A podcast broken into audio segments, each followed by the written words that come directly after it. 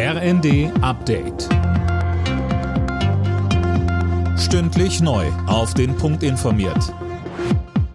Ich bin Dirk Jostes. Guten Morgen. Nach dem Amoklauf mit acht Toten in Hamburg werden die Rufe nach einem schärferen Waffenrecht in Deutschland lauter. Der ebenfalls tote Schütze hatte die Waffe legal besessen, mit der er vorgestern bei einer Veranstaltung der Zeugen Jehovas um sich schoss. Bundesinnenministerin Faeser ist für ein schärferes Waffenrecht. Vor Ort am Tatort in Hamburg sagte sie am Abend, wir müssen uns das angucken, aber das Handlungsbedarf besteht beim besseren Austausch zwischen Behörden und auch in der Frage der Überprüfbarkeit, insbesondere der psychischen Belastung. Deswegen habe ich mich ja auf den Weg gemacht, diesen Gesetzentwurf zu machen. In Karlsruhe ist eine Geiselnahme in einer Apotheke ohne Verletzte beendet worden. Am Abend stürmt ein Sondereinsatzkommando das Gebäude und konnte einen Tatverdächtigen festnehmen.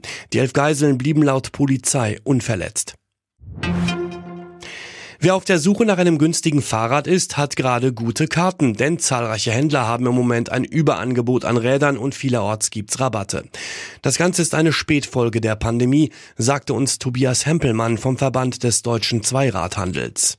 Dadurch, dass die Industrie die Lieferprobleme weitestgehend gelöst und sehr viel Ware an die Hersteller geliefert hat, ist das Warenangebot größer als je zuvor, so dass der Kunde eine große Auswahl und eine noch nie dagewesene Verfügbarkeit von aktuellen Fahrrädern im Fachhandel fortfinden kann im Moment. Ein Beschluss mit Symbolwirkung. Ab 2026 sollen in der katholischen Kirche homosexuelle Paare offiziell gesegnet werden dürfen. Dafür hat sich eine Mehrheit der Synodalversammlung ausgesprochen, die die katholische Kirche reformieren will. Zwingend umgesetzt werden muss der Beschluss in den einzelnen Bistümern aber nicht. In der Fußball-Bundesliga hat der erste FC Köln mit 0 zu 2 gegen den VfL Bochum verloren. Bochum setzt damit ein Zeichen im Abstiegskampf und kämpft sich damit vorläufig auf Tabellenplatz 14 vor. Heute steigt in der Bundesliga ein besonderes Spiel, nämlich das 100. Revierderby zwischen Schalke und Dortmund. Alle Nachrichten auf rnd.de